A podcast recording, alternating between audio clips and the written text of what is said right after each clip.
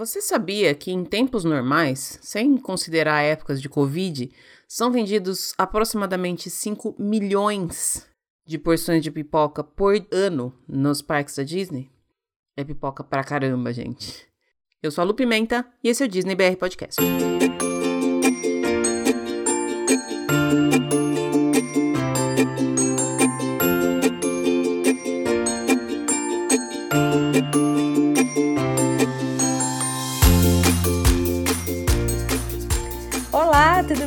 Aqui é a Luciana Ribeiro.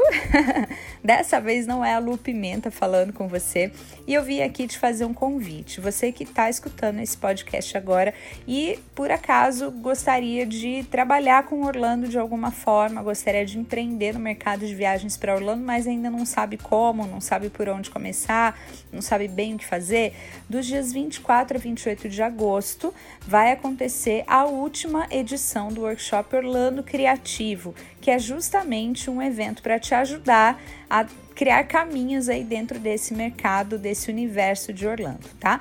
Vai acontecer das 8 às 10 e meia da noite, de segunda a sexta-feira, ao longo de uma semana inteira, 24 a 28 de agosto. E a Lu Pimenta, dona da coisa toda aqui, é uma das palestrantes, uma das convidadas especiais deste workshop. Então, queria te convidar, se você está aí se perguntando como é que eu faço para trabalhar nesse mercado de Orlando, não sei bem por onde começar, com quem eu tenho que falar, o que, que eu posso fazer.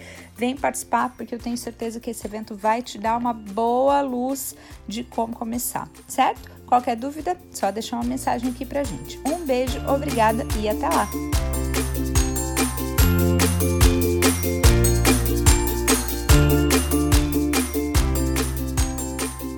Agora sim! Olá, pessoal! Bom dia, boa tarde, boa noite, boa madrugada. Sejam todos muito bem-vindos ao episódio número 88 do Disney BR Podcast, que já começou com a convidada falando antes de mim, né? a Lu é assim, ela pode. Eu vou começar esse episódio, como sempre, agradecendo primeiro a participação da Lu e reforçando o convite dela. Gente, se vocês têm alguma vontade, mesmo que vocês nem saibam direito ainda o que, que é, mas tem uma vontade, uma faisquinha, sabe aquela faisquinha que parece que fica cutucando a gente? De trabalhar com o Destino Orlando, essa é a oportunidade para você aprimorar suas ideias, ganhar mais insights. E se você já trabalha no ramo e quer se profissionalizar mais, quer aprender um pouco mais sobre o mercado, sobre o negócio, sobre empreendedorismo, não perca o workshop Orlando Criativo. Todo mundo que participa desse workshop ama. E eu adoro falar bem desse workshop, não apenas porque eu participo, conversando um pouquinho, contando um pouquinho da minha experiência e dividindo um pouquinho as minhas histórias, mas porque eu realmente confio demais no trabalho da Lu. Então, Lu, obrigada desde já por me deixar fazer parte desse seu projeto tão legal. Fica aí o convite. Se você ainda não segue a Lu no Instagram, é @orlandoprofissional ou qualquer coisa me manda uma DM lá pelo Instagram também que eu consigo te direcionar direto para ela. Passada essa parte, deixo aqui também o meu agradecimento a todo mundo que está por aí ouvindo, falando, comentando, chamando os amigos, indicando. É isso que me fortalece e me ajuda a continuar com esse projeto que eu levo com tanto carinho. Nas redes sociais é só procurar por arroba DisneyBR Podcast em qualquer uma delas, ou se preferir, pode me mandar um e-mail no disneybrpodcast.gmail.com. Se você escuta pelo Spotify, não esquece de seguir o podcast lá no Spotify também, por qualquer outro agregador também da mesma forma. Se você escuta pelo Apple Podcast, deixa lá estrelinhas e um, um, uma review pra gente, que ajuda bastante. Essa é a forma que vocês têm de retribuir o trabalho que eu faço, mais uma vez, com tanto carinho. Essa semana a gente começa com a série de episódios que eu gravei que eu tô chamando de top 10. Alguns deles, gente, ficou meio, sei lá, top 15, top 12, top 8. Alguns saiu um pouquinho do padrão. Esse, por exemplo, já é um que começa de uma maneira especial, porque na maioria das vezes eu fiz uma lista dos meus top 10 e o convidado fez uma lista de top 10 também. Mas no de hoje, só a Lu fez a lista dela, porque eu não tenho essa experiência de trabalhar com grupos, levando o grupo como guia, e ela tem experiência de sobra nesse assunto. Então, ela falou dos restaurantes que ela considera os melhores restaurantes em cada um dos parques para levar um grupo. E eu fui só dando pitaco. Como eu comentei nas minhas redes sociais, eu fiz uma maratona de gravação nesse mês de agosto, de julho e agosto, e eu tenho episódio gravado até dezembro.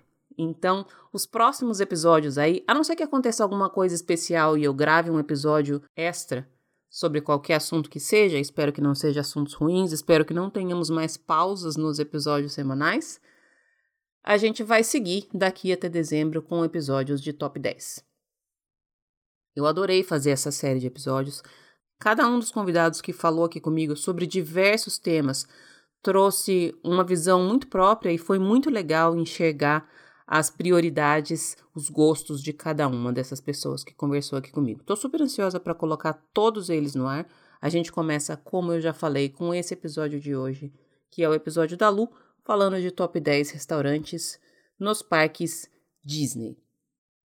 Tem beijo especial hoje e beijo especial de aniversário. Queria deixar um super beijo e os meus desejos de um super feliz aniversário para Mônica, que é uma pessoa que está me ouvindo tanto aqui no podcast quanto pelos stories há muito tempo já, que eu fiquei sabendo, mas ela nunca falou comigo. A filha dela me mandou uma mensagem, comentou que era aniversário dela hoje e pediu para eu fazer essa surpresa, mandando um beijo especial para ela. Então, Mônica, um super beijo para você, que o seu ciclo que começa hoje seja iluminado e seja mais leve do que o que passou, que te traga muito sorriso e que quando as coisas não forem tão lindas, porque a gente sabe que nem sempre é tudo tão maravilhoso assim, você tenha força para continuar. Um beijo grande para você. Sem mais delongas, eu já vou pôr a conversa com a Lu no ar, porque toda vez que eu chamo a Lu para gravar é pelo menos uma hora e meia de conversa. Tá uma delícia esse episódio. Me contem depois o que vocês acharam. Semana que vem eu volto. Um beijo. Tchau, tchau.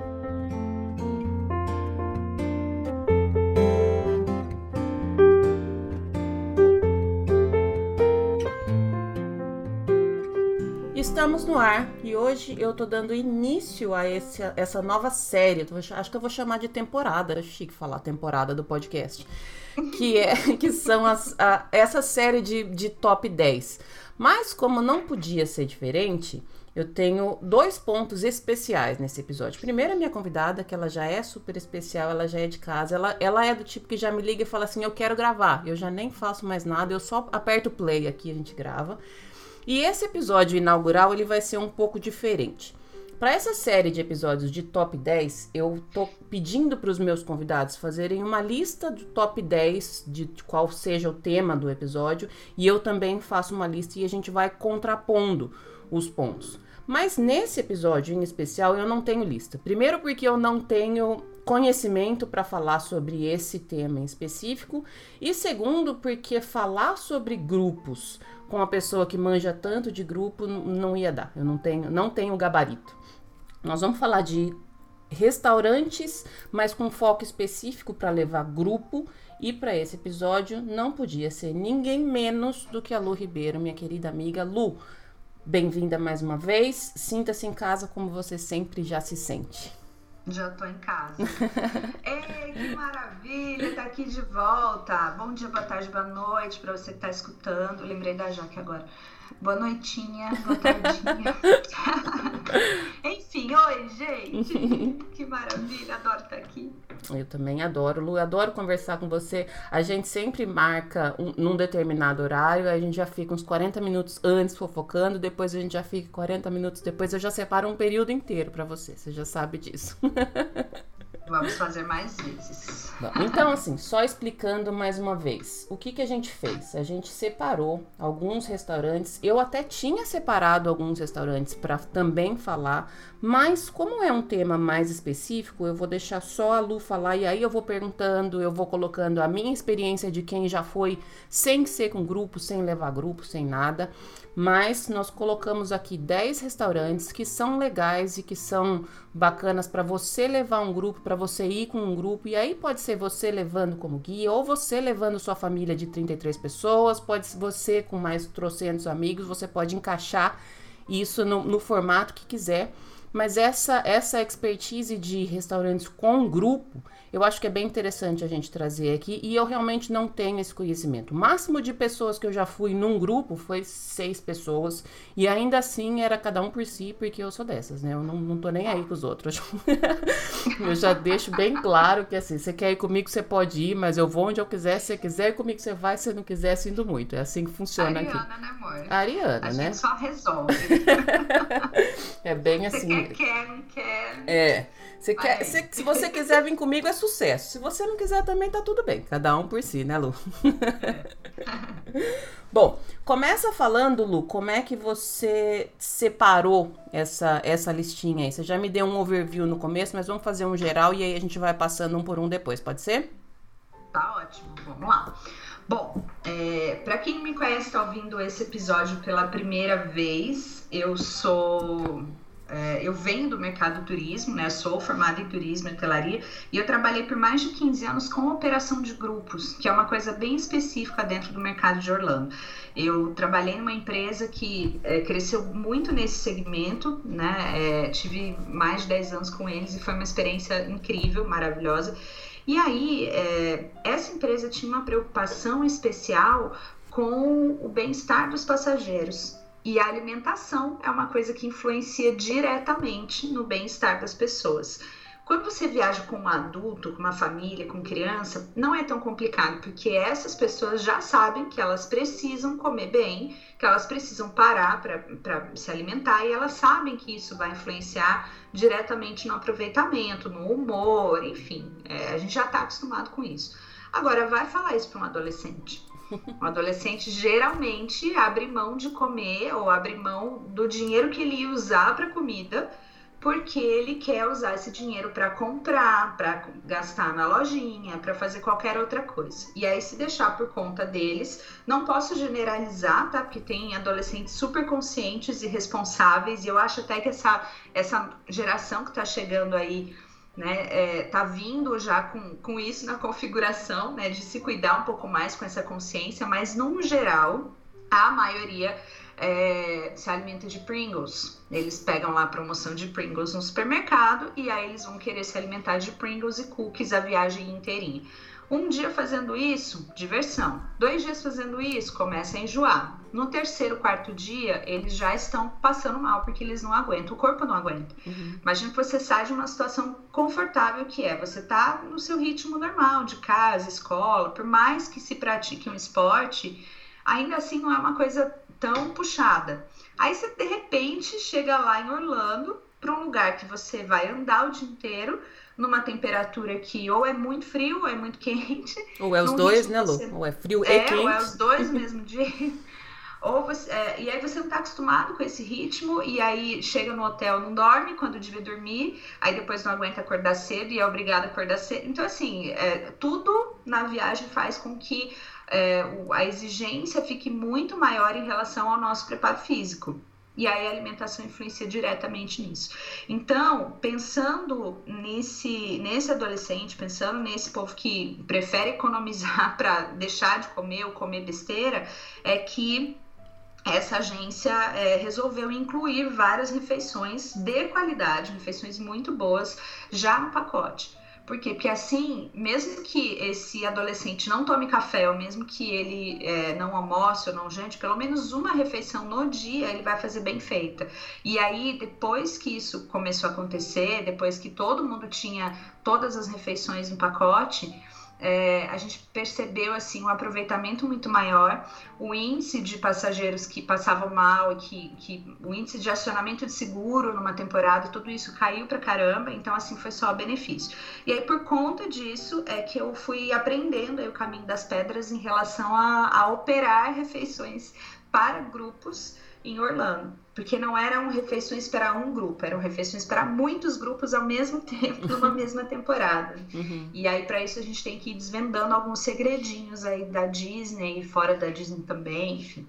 Então, é daí que vem essa, essa minha seleção, é de todas essas experiências que eu vivi ao longo dessa operação. Já vamos entrar na sua listinha, Lu. A gente vai passar um por um, mas eu só queria te, te interromper aqui para falar dois pontos. Primeiro é que se você tá chegando agora e tá ouvindo agora, já tá errado. Volta e ouve tudo. Vai procurar saber quem é a Lu, porque ela é a pessoa que você quer. Se você pensa em algum dia levar grupo, essa é a pessoa. Então, assim. E se você tá ouvindo esse episódio primeiro, volta que tem uns quatro ou cinco episódios já gravados. A Lu tem uma, um, uma aba só dela aqui na minha, na minha lista. Na minha... Vamos minha, continuar minha, alimentando essa aba. A minha convidada de honra aqui. E aí, todo esse, esse essa explicação, ela já justifica por que, que eu não posso colocar uma lista minha aqui. Eu não tenho esse conhecimento, tanto de, de levar como de, sei lá, pensar nesse ponto. Só nos cinco minutos que a Lu falou aqui, eu já identifiquei um monte de ponto que eu nunca nem tinha pensado. É que para mim também, refeição é um ponto muito importante da minha viagem, sempre foi porque eu sou Opa. comida, né? Eu sou a pessoa que vai para Disney para comer. Mas realmente não apenas adolescente, Lu, mas eu já ouvi muita gente grandinha também falando isso. Eu vou almoçar pipoca e vou jantar pipoca porque eu não posso perder o tempo de sentar uma hora num restaurante para comer. Mas tem uma série de implicações nisso quando você vai e fica 10 dias comendo pipoca sem parar, né? É, e não é só isso, Lu, é porque assim, se você, adulta, responsável, consciente, toma a decisão de comer pipoca 10 dias, vai ser ruim para você, vai ser ruim para o seu corpo, mas você é adulta e você está tomando essa decisão para si. Uhum. Quando você, dona de uma empresa ou operadora de uma empresa, responsável por muitos passageiros e que na maioria são menores de idade, você não pode assumir o risco, Sim. sabendo que com certeza esse menor vai passar mal. É. Então você não pode ir para lá já assumindo o risco e permitir ser conivente com uma situação dessa. Gente, pelo amor de Deus, não tô aqui para julgar quem come pipoca, tá? Sim, eu já é. comi muita pipoca em Pringles Park e eu sei que às vezes a gente, a gente esquece até de comer de, de tanta empolgação, uhum. tanta energia. Não é isso. É, mas falando aqui do ponto de vista de operação de grupos, quem faz isso profissionalmente não pode assumir esse risco, uhum. porque você está plantando uma coisa que até o final da viagem você com certeza vai colher, que é você ter que cuidar de passageiro doente, acionar o seguro, levar para o hospital, enfim, todos os desdobramentos que um, um ritmo né, muito frequente, muito constante de má alimentação vai com certeza acarretar, em, em, enfim, nesse tipo de consequência. Enfim, se você tá aqui, amiga ou amiga, ouvinte, querida, vocês já sabem que eu tenho uma cachorra que se chama Polenta e ela não decidiu se ela quer trabalhar ou se ela não quer trabalhar. Então, assim, esses barulhos todos são a Polenta entrando e saindo aqui do podcast. A tá gente tá, tá tentando, faz tempo já colocar a polenta para gravar aqui, mas ela ainda não tocou. Ela não, quer. Ela, não, fica... ela, ela resolveu que ela não quer falar, não. Ela não gosta muito dessa exposição, né? Bom, vamos lá. Você tinha falado, Lu, que você separou dois restaurantes por parque. Foi mais ou menos assim que você construiu sua lista? Uhum. Tá. Vamos começar. Você quer começar por qual parque? Por onde você quiser. Podemos começar pelo Magic Kingdom? Sim, que é eu normalmente. por onde você quiser, escolhi por onde eu ia começar. Né? Mas o Magic Kingdom normalmente é o primeiro parque que todo mundo escolhe, que é a chegada à Disney, né? Eu acho que a gente só considera que a gente chegou lá quando a gente faz aquela curvinha ali na Main Street e enxerga o castelo, né? Sim, Essa. sim. Apesar de que algumas pessoas têm começado pelo Animal Kingdom para garantir o Flight of Passage, viu? Hum. Já ouvi hum. falar disso. Mas enfim, em termos de grupo, aliás, gente, isso é outra coisa, tá? Roteiro de grupo não tem nada a ver com roteiro de viagem individual, individual, tá? Então, o roteiro de grupo ele é pensado com, com outras informações, as ferramentas que a gente usa para construir um day by day de grupo. O day by day é o roteiro, uhum. né? O dia a dia é, são diferentes das ferramentas que você usaria na sua viagem aí, por exemplo. Mas vamos lá, falando em Magic Kingdom, eu coloquei aqui duas situações e eu vou justificar por quê. Uma delas, eu, sempre, eu selecionei sempre um table service ou seja, aqueles restaurantes em que você precisa de reserva, que você vai se sentar e aí vai ter um, um garçom que vai ter, não vai ser talher de plástico, que vai ter um guardanapo de verdade, né? São esses os restaurantes table services. E eu selecionei aqui é, uma opção de quick service também por parque ter ou não personagens aqui é consequência. A minha escolha não foi baseada na presença de personagens, mas em alguns deles isso acontece, tá? Então, até porque eu sei que vai ter gente aqui que vem só falar de, de refeições com personagens e eu vou deixar por conta desse convidado convidada. Vamos lá, pode começar, Lu. Bom, é, para quem tem oportunidade de almoçar, e aí eu falo almoçar porque é, eu particularmente não acho que vale a pena a gente fazer um, um café da manhã no parque, especialmente no Magic Kingdom, dependendo do hotel em que você está hospedado.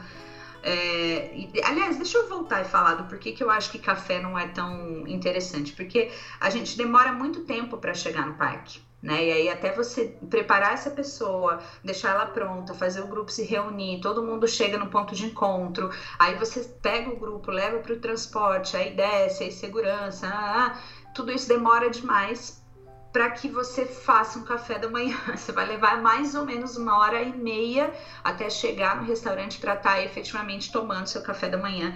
E, e, o café da manhã é uma refeição que, inclusive, muita gente até pula, né? Tem gente que não tem o hábito de tomar café da manhã, então é meio que um desperdício se você for parar para pensar na operação do grupo, né? Eu, Luciana, adoro, mas uhum. para grupo eu já sei que não funciona muito bem. Então eu gosto sempre de pensar no almoço, porque você vai ter que parar para almoçar, queira ou não, nem que seja a pipoca, você vai ter que parar um pouquinho para comer. Então, já que vai ter que parar, que seja uma parada boa, né? Um, um intervalo bom.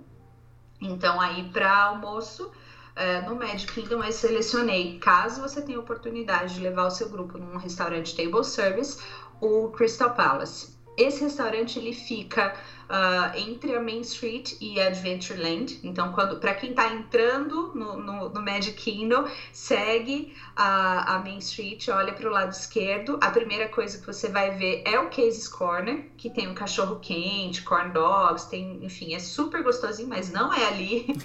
e aí você continua ali na, na mesma calçada do Cases Corner, é aquele outro restaurante que ele é todo de vidro, ele é super bonito.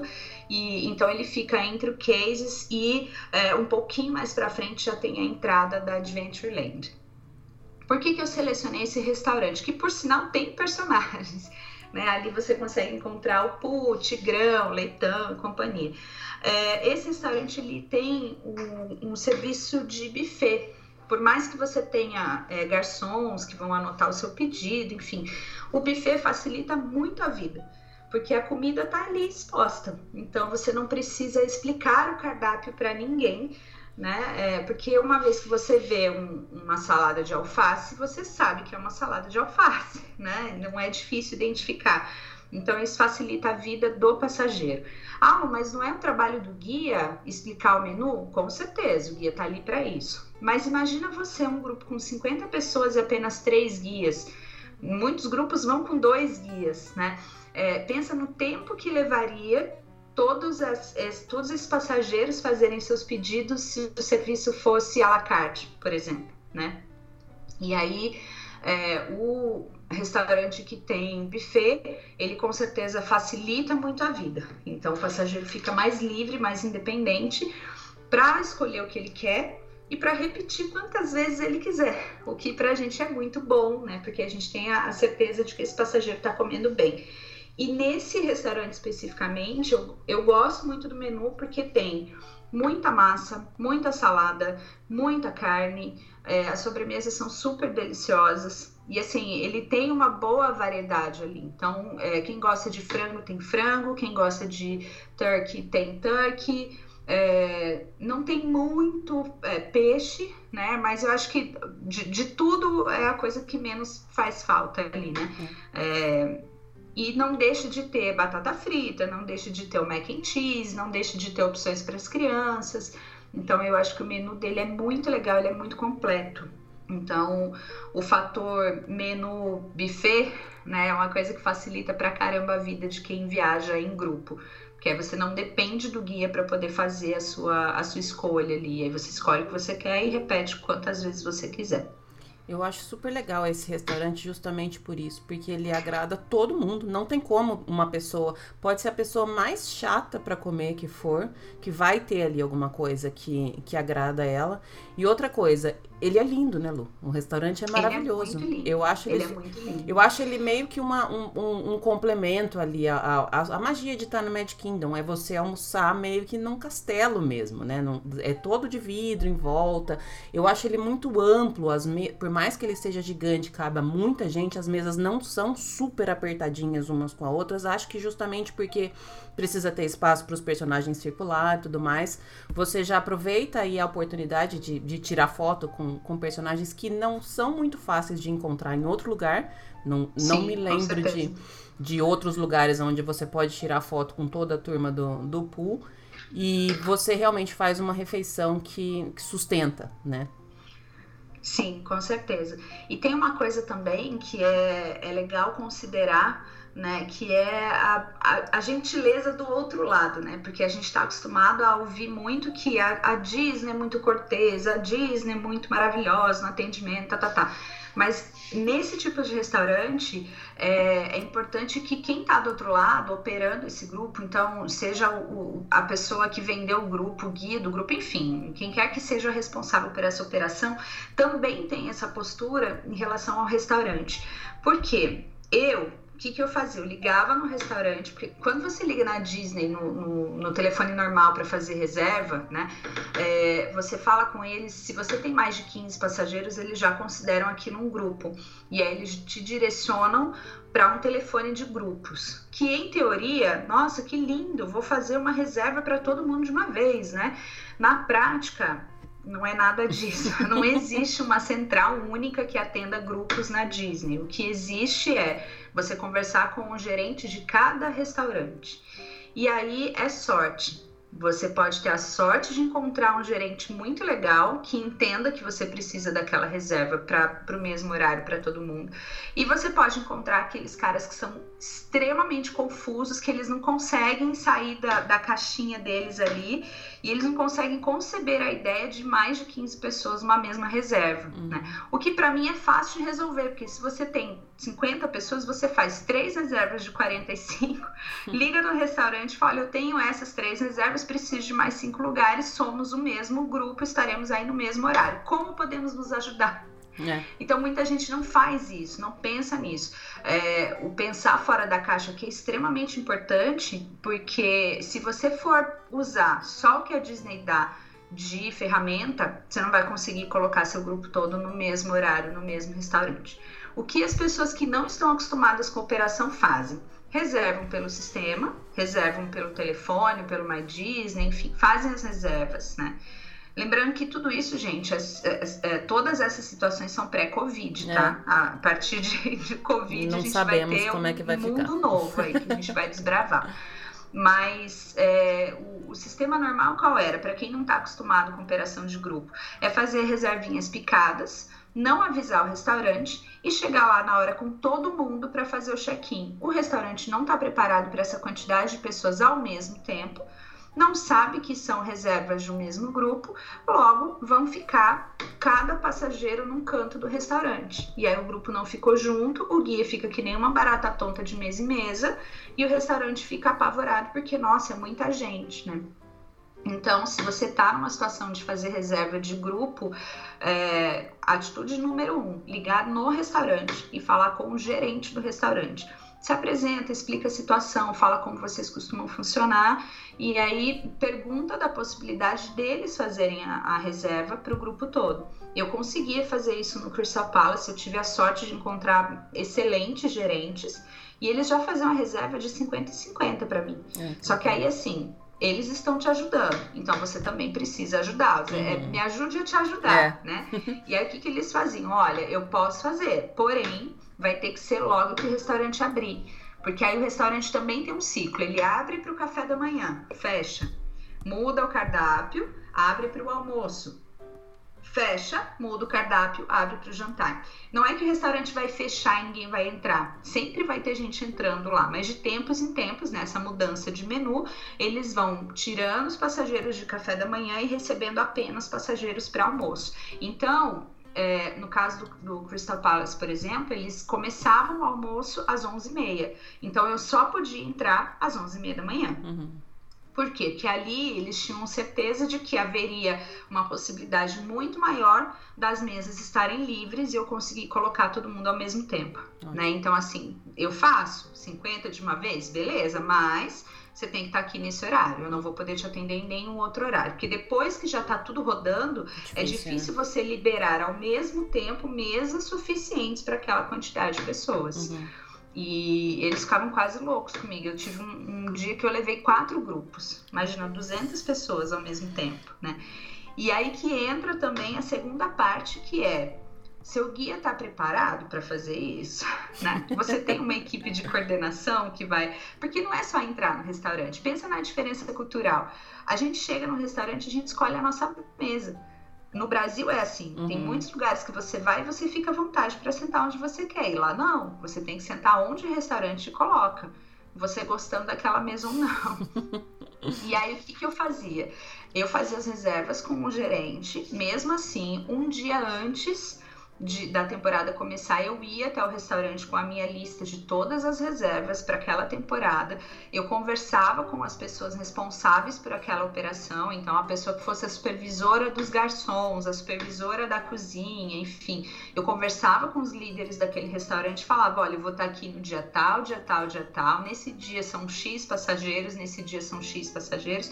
E aí, no dia, eu também fazia. É, previamente o treinamento dos guias em relação a como ia funcionar, e aí no dia a gente tinha todo um esquema de fazer todo mundo entrar. Não é para entrar todo mundo ao mesmo tempo, vai entrar em fila, a gente marcava as mesas com marcadorzinhos com o logo da empresa para os passageiros saberem que aquelas eram as mesas deles. A gente tinha que ensinar o passageiro de que não pode sobrar cadeira, que você tem que ocupar todas. Ah, mas a minha amiga não está aqui. Depois que todo mundo sentar, a gente se ajeita. Uhum. Mas primeiro senta todo mundo e ocupa todas as cadeiras. Então a gente tinha todo o esquema de operação. No primeiro grupo, da vida, assim, foi o caos. No segundo foi melhor. Depois de quatro ou cinco temporadas fazendo isso, é, o restaurante hoje tem as portas abertas. Né? E, e, eu sei que hoje, se eu fizer uma reserva e ligar lá e falar: Oi, aqui é a Lu, tudo bem? Sou do Brasil, lembra de mim? Ah, oi, Lu. Eles com certeza vão se lembrar e eles já vão saber que ali comigo não vai ter problema. Mas por quê? Porque foram temporadas e temporadas de uma operação conjunta em, e é um trabalho em equipe mesmo, do restaurante e da operação, para que todo mundo tenha a melhor experiência. Uhum. Porque o passageiro quer ter a experiência mais mágica, mas o restaurante também quer fornecer essa experiência mágica e os dois precisam se ajudar. Uhum. Né? Então a gente fazia toda uma, uma preparação para que não chegasse no susto lá no restaurante e falasse: olha, eu tenho 50 pessoas aqui. Yeah. É. Eles ficam apavorados quando você fala isso. Né? Então tenha a cortesia de conversar com o restaurante. Primeira tentativa, fazer a reserva direto com o gerente. Não funcionou? Faz a reserva pelo site. Vai até lá antes ou liga para lá e fala: Oi, olha, essas reservas são as minhas reservas, eu vou estar aqui no dia tal, vai funcionar assim. Como é que eu posso te ajudar a deixar isso mais tranquilo? E não nunca exigir né, do restaurante que você tem que fazer assim e é do meu jeito, porque não é. A gente é quem está indo para casa deles. É. Né? Então, se colocar sempre nessa posição de como é que eu posso te ajudar para a gente ter uma experiência mágica para todo mundo. Acho legal você já colocar esse ponto que eu acredito que ele vai valer para todos os restaurantes. Resta restaurantes é ótimo, né? Eu já não falo mais português, meninas. não tem no Brasil.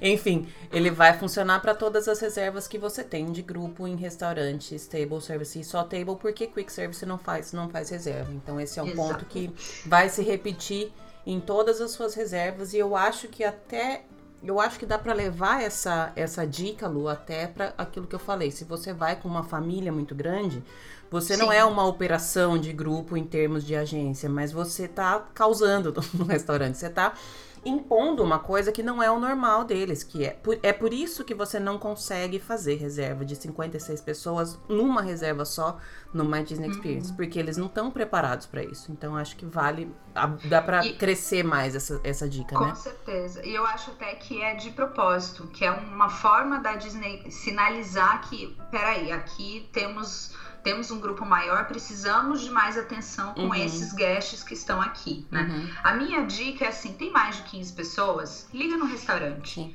Dá para fazer a reserva direto com vocês? Dá, faz. Não dá para fazer, porque assim, tem um detalhe também, né? Muita sorte, Lu, é muito buscar o relacionamento. Enquanto eu não consegui falar com o gerente do restaurante, enquanto eu não encontrei um gerente que pudesse me atender, eu não descansei. Porque quando você liga na Disney, você vai cair primeiro no, no primeiro contato, que é o call center. Uhum. E quem está no call center não tem, é, não tem treinamento ou principalmente não tem autorização para fazer uma coisa, não tem autonomia para ir além do, do arroz com feijão ali. Uhum. Aí você liga no restaurante. O restaurante em si é uma loucura o dia a dia. Eu sei porque eu trabalhei em um, lá na Disney.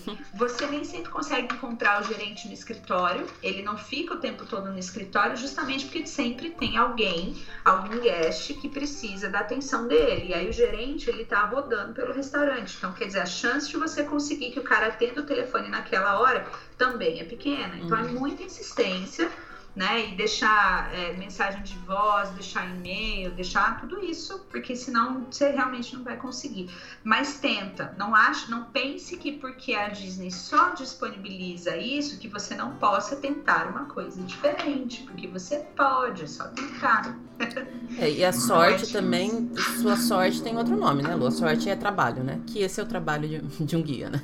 Exatamente. No caso, esse aqui é um trabalho de operação mesmo. Uhum. O guia, ele, ele executa quando chega lá, né? Essa preparação toda tem que partir da agência ou da pessoa que está cuidando da operação. Uhum. Beleza, vamos seguir para o seu próximo restaurante no Magic Kingdom, que é um Quick, né? Vamos lá. O meu próximo restaurante é o Columbia. E eu não estou falando dele porque eu trabalhei lá, não, tá? Eu estou falando que eu gosto mesmo. É, eu gosto do Colômbia por alguns motivos. Primeiro, porque ele foge do hambúrguer e batata frita. Se você quiser batata, tem. Se quiser o franguinho frito, tem. Mas ele tem outras opções. Então, tem, por exemplo, um prato que é salmão com arroz e vegetais.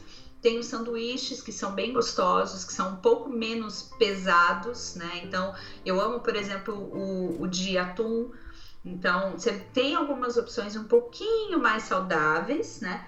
É, e eu gosto dele pela estratégia da parada. Tá. De novo, no mundo pré-Covid, né, o que é que eu gosto de fazer? Almoçar um pouco mais cedo, e essa, inclusive, é uma dica também de, de restaurante para grupo: é qualquer restaurante, por mais maravilhoso que ele seja, se você chega na hora de pico, na hora que tá todo mundo querendo comer, você vai encontrar um restaurante cheio, você vai ter dificuldade de pegar mesa, vai demorar para sair o pedido. Isso é normal porque tá cheio. E é assim.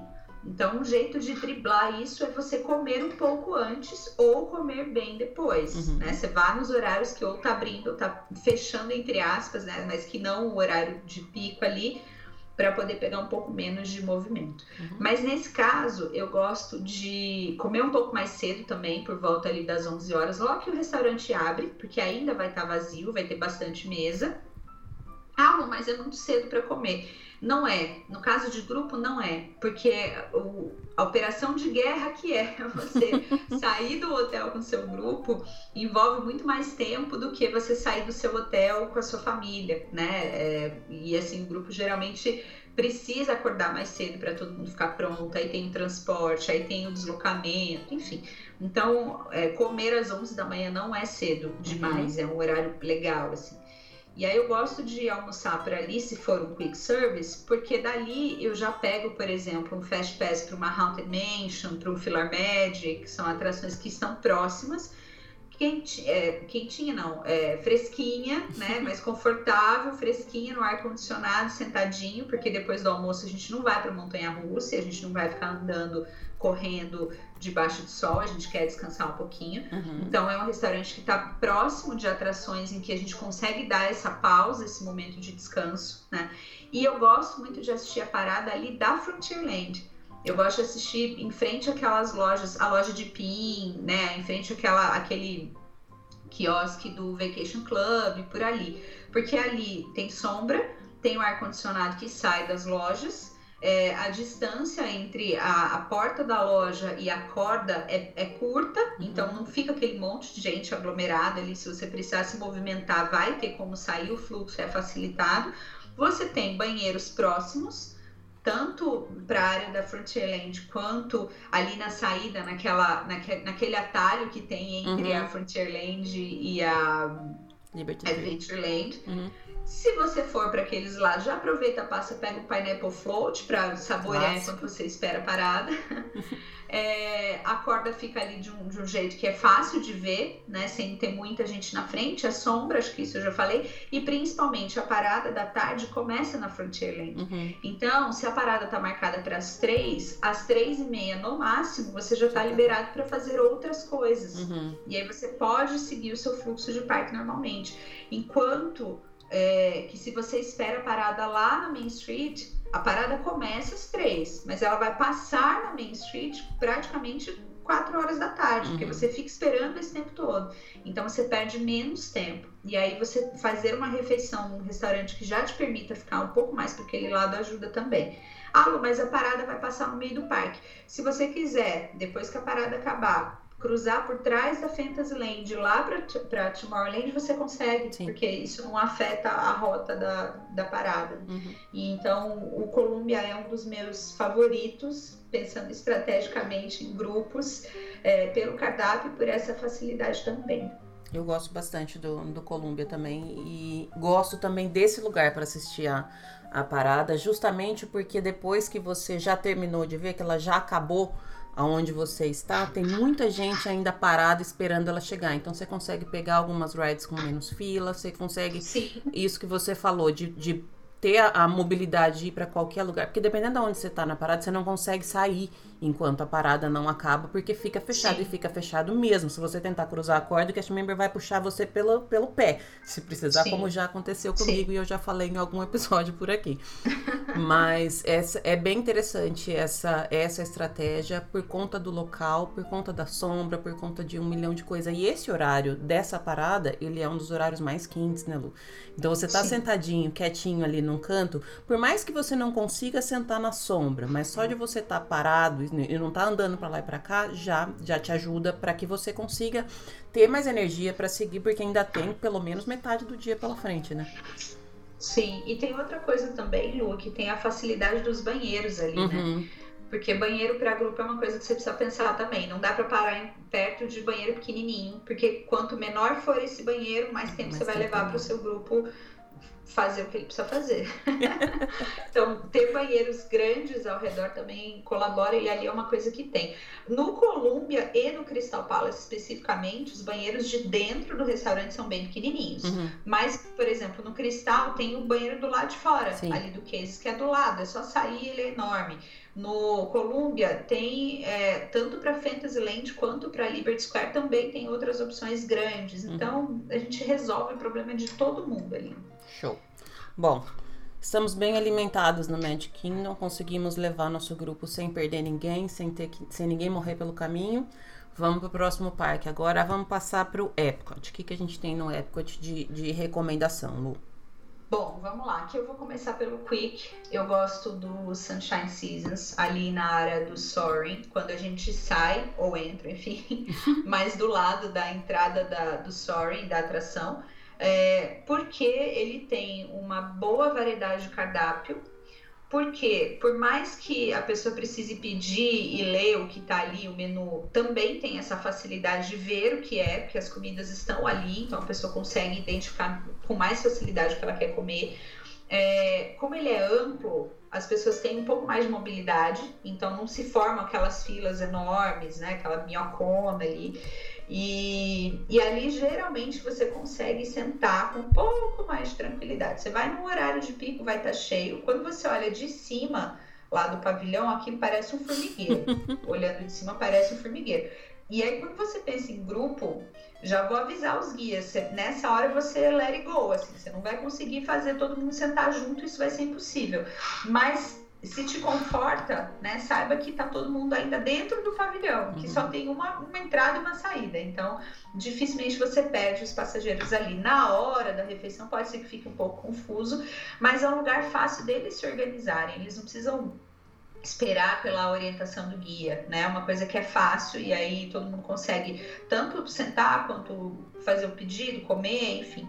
Também tem uma boa variedade de cardápio. E ali é legal porque assim, tá muito quente lá fora, não dá para sair agora. Você tem duas atrações lá dentro que você consegue fazer para matar esse tempo. Ah, não, não dá para sair agora porque tá chovendo, mesma situação né? Ah, eu quero sair rápido, eu quero, enfim, não quero ficar aqui muito tempo. Já marca um Fast Pass do Soaring próximo do horário que você quer. E aí você faz a atração e logo depois você já fica para o almoço, acabou, já saiu, tá todo mundo almoçado bem para seguir o parque, né? Então tem essa vantagem também. É, tem a facilidade de, de, banheiros grandes ali dentro, uhum. né? E dali você também está perto de outras atrações. Está perto do Nemo, que é uma atração é, que também é legal de fazer depois do almoço, que está todo mundo um pouco mais cansadão, né? Não vai ser nada muito radical. É, dali dá para tirar foto com personagens no meio do caminho, né? Então eu acho que é um lugar bem legal de comer ali, né?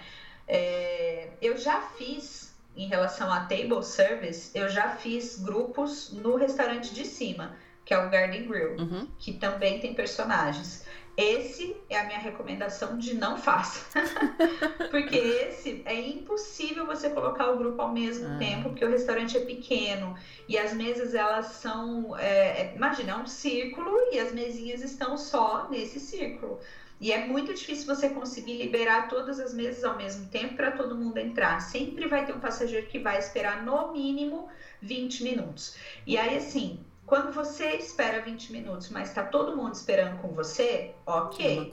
Quando você espera 20 minutos, mas outra pessoa já entrou na sua frente 20 minutos antes, não é ok. Uhum. E aí, como que você escolhe quem é o passageiro que vai entrar primeiro, quem é o passageiro que vai esperar? E assim, eu tô falando em 20 minutos sendo muito otimista, tá? Eu já tive espera de mais de uma hora entre o primeiro passageiro e o último. Então já fica a minha dica aqui de refeição para grupo. Não faço. Evita o, o Garden Grill. é legal essa sua visão, porque esse é um restaurante que eu adoro, mas eu nunca eu tinha também, pensado nesse ponto. Também. Ele é super diferente, porque a parte do meio roda, você vê vários cenários enquanto tá passando, mas eu realmente não tinha pensado, porque assim, você não tem muita noção do tamanho dele, justamente porque você não enxerga todo o restaurante logo que você uhum. entra. Como ele. A, a, parte onde você senta tá girando, às vezes você, você só tá enxergando uma parte ali na, naquela, na entrada. E, mas ele realmente não é muito grande. E aí eu acho que deve ser um problema. Até assim, não só por conta de quem entra primeiro e quem sai depois, mas pro guia ter que ficar procurando cada um ali dentro deve ser um, um labirinto, né, Lu? Você achar todo mundo. Isso é o de menos, Lu, porque ele não é difícil. O problema é que como é que você administra. Porque assim, vai ter para quem entrou primeiro é bom, vai ter insatisfação de quem entrou por último. Em compensação, a hora que quem entrou primeiro começa a sair, aí essa pessoa também. vai ter que esperar o último sair é. também. Então, assim, não vai ter um jeito de todo mundo ficar feliz ali. Uhum. A menos que você feche o restaurante só para você e entre todo mundo junto na mesma hora. O que é uma missão praticamente impossível. Não. Então, ali é um restaurante que, para famílias, para viagens individuais, super legal. Eu adoro, eu gosto muito do pãozinho que eles servem, da delícia. salada que eles servem, do bolinho de milho que eles servem. Uhum. Eu adoro.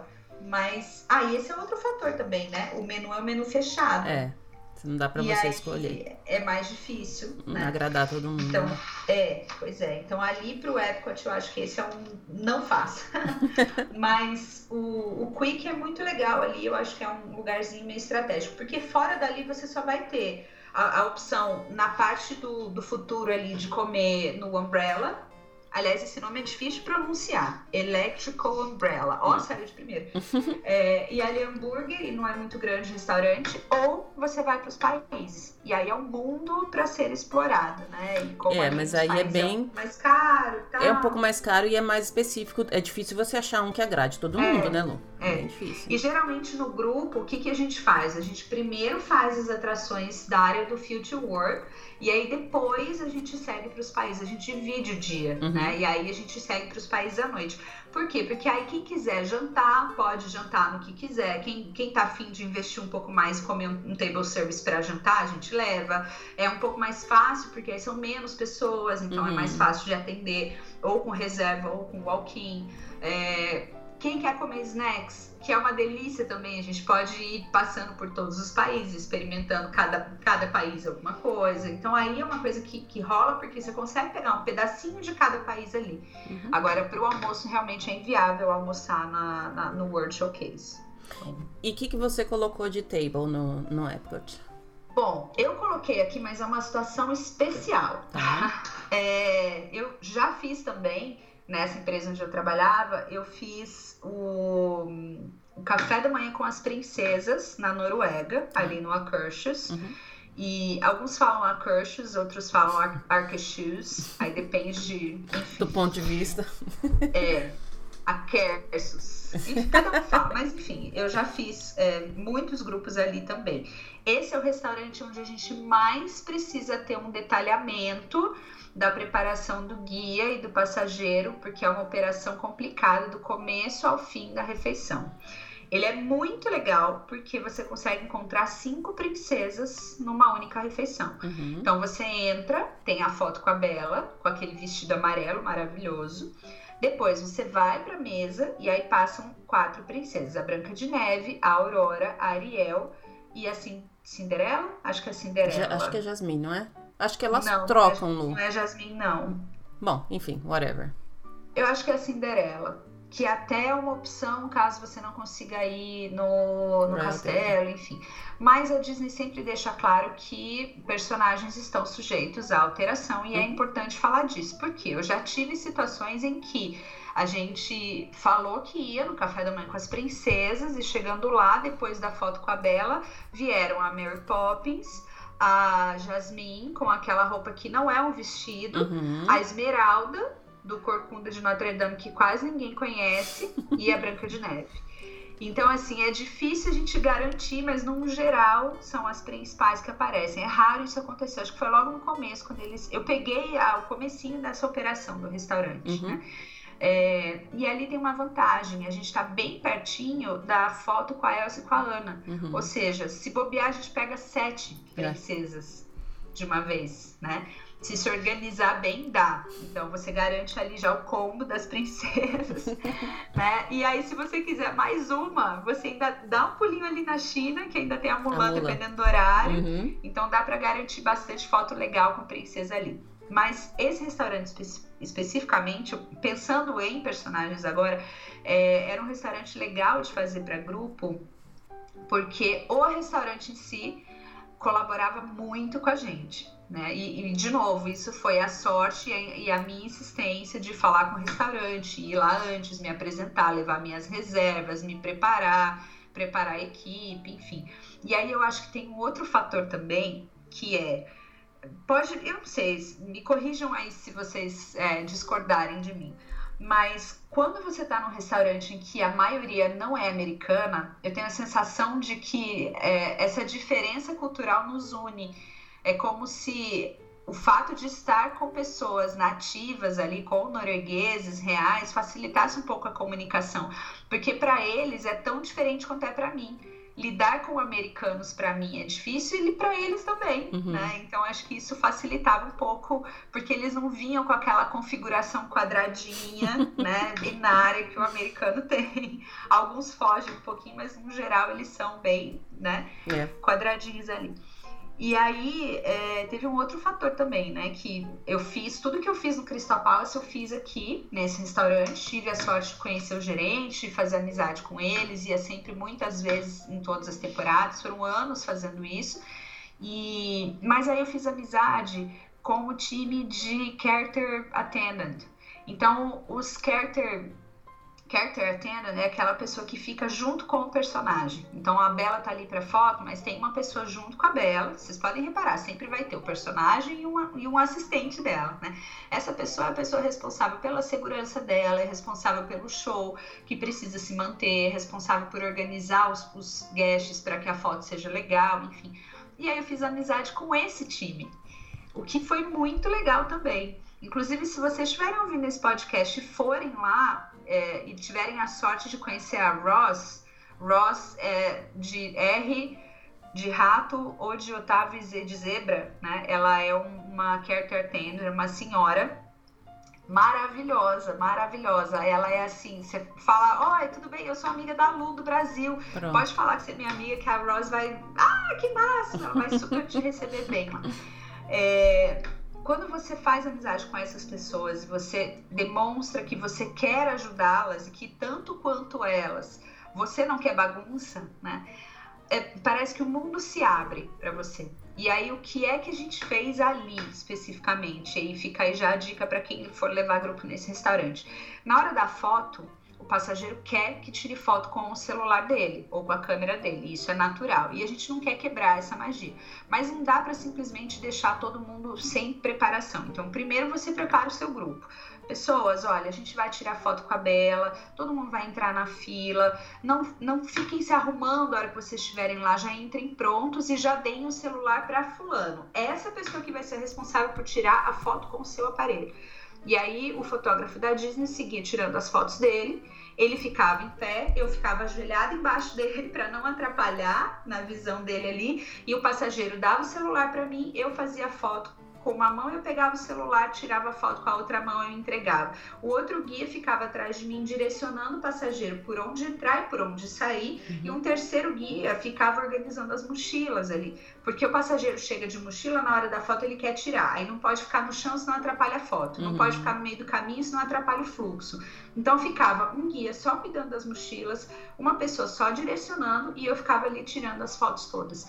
Quando eles percebem essa operação rodando sem que eles precisem interferir, e principalmente sem que eles tenham que dizer ao passageiro que aquilo não pode, porque todo mundo já sabe que não pode, eles ficam tranquilos. Uhum. E aí o mundo se abriu para você, e aí a hora que, por exemplo, uma determinada princesa pulou alguma mesa, ou ela foi na mesa, mas estava todo mundo se servindo, você tem muito mais abertura de chamar esse, essa, essa pessoa, esse cast member, e falar: olha, essa mesa aqui não viu a Branca de Neve. Eles vão tirar a Branca de Neve da rotação e vão levar a Branca de Neve até a sua mesa, porque você teve essa abertura com essa pessoa. Agora, experimenta não colaborar com eles para você ver o que acontece. Só, só experimenta. É. Então é isso, sabe? De você precisa se preparar, preparar o seu guia para que, consequentemente, ele prepare o grupo e essa essa matemática aconteça, que Sim. também não é fácil. E aí, quando você entra, todo mundo é direcionado para as mesas. Esse restaurante, no café da manhã, ele tem um buffet, não é muito grande, mas é super gostoso para café, que tem frutas, tem iogurte, tem ovo, tem várias coisinhas de, é, de confeitaria, tem croissant, cinnamon roll, tem todas aquelas coisas deliciosas que a gente gosta, né? É, então tem essa parte e tem um prato quente que eles servem na mesa, que aí vem o famoso ovo, bacon e salsicha, né? Uhum. Linguiça, enfim, o sausage deles. E aquelas batatinhas, as hash browns, aquela batatinha com queijo que eu também amo. Então todas as mesas têm um prato quente e tem um buffet à disposição.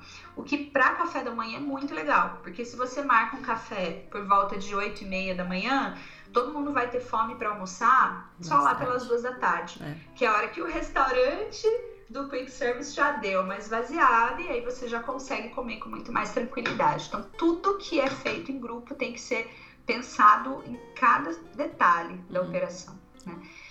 Então tem isso. Então essa é minha escolha de table service, porque a gente tem essa vantagem de não precisar almoçar tão cedo, a gente tem a facilidade de pegar várias princesas numa única situação, se organizar bem, a gente tem a, a experiência em si, que é muito legal, né? Que é diferente também é. de você estar tá num, num castelo, embora não tenha o formato de castelo convencional que a gente está acostumado, aquilo também faz parte da, da história daquele pavilhão.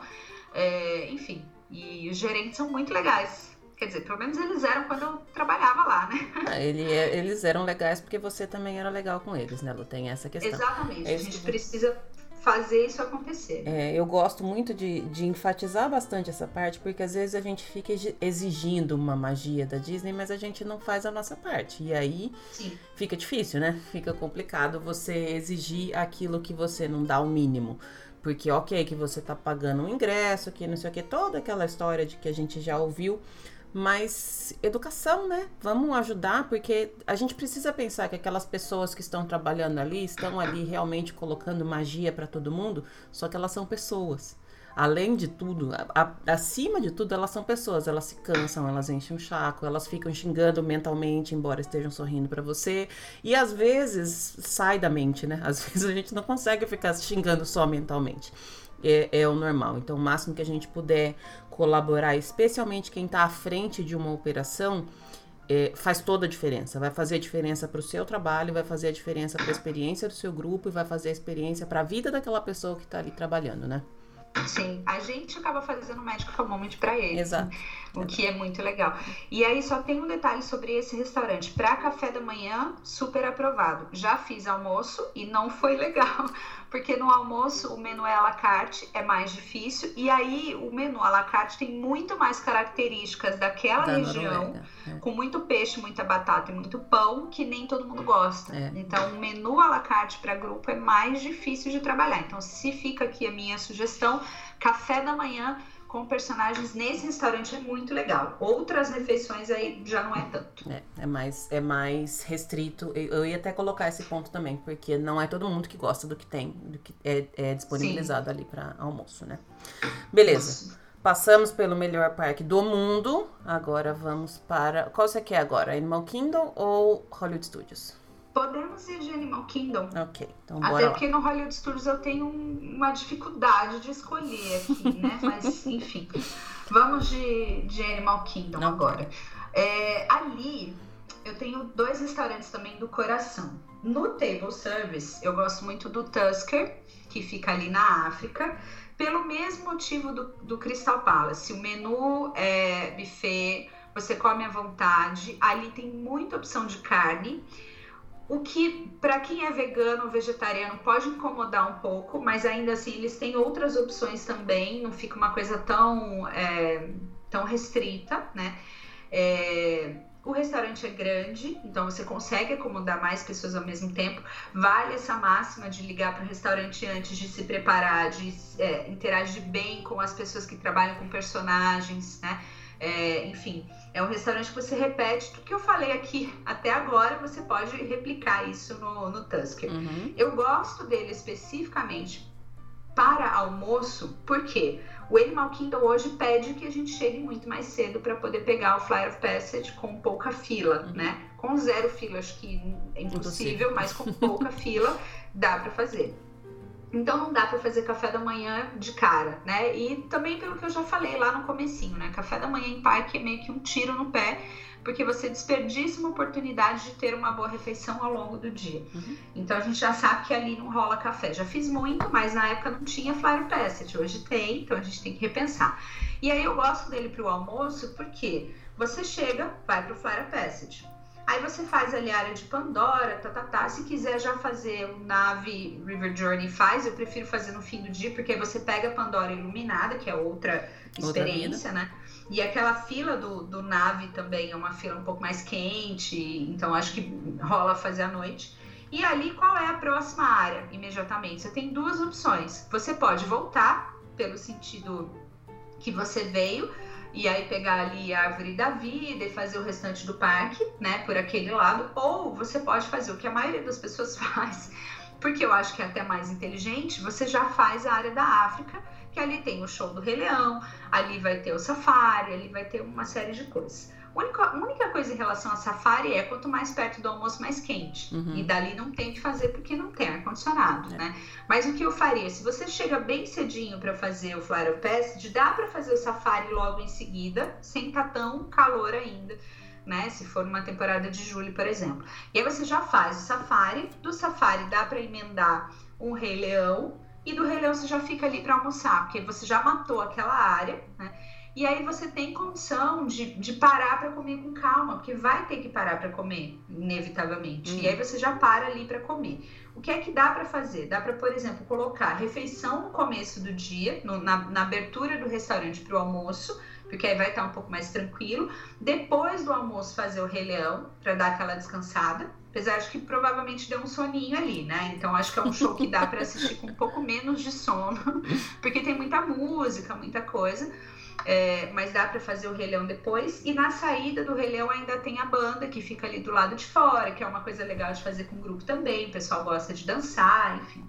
É, o restaurante tem um banheiro grande que ajuda, tem o banheiro do lado de fora, que também ajuda, né? E ali é uma área que também tem bastante fruta, tem bastante água, tem, enfim, tem várias coisinhas que a gente consegue aproveitar desse lugar. E aí você fazer o almoço antes ou depois do relé é uma escolha que você pode ter, é, pensando que logo depois do almoço você provavelmente vai lá para o lado da Ásia, que tem montanha russa, e aí não dá para almoçar e ir direto para Everest. Uhum. Então você precisa ter alguma coisa no meio para pelo menos o pessoal ter aí uma hora, uma hora e meia de, de digestão, uma digestão saudável, né? Uhum. É, então eu gosto dele se for um, um table service. O que, que é importante falar aqui? Geralmente, esses restaurantes têm uma, um, um que fica na entrada. No caso do Tusker, por algum tempo, eu não sei hoje como tá, viu? Porque já faz algum tempo que eu não vou. Mas no caso do Tusker, até 2015, a gente entrava pelo fundo do restaurante, né?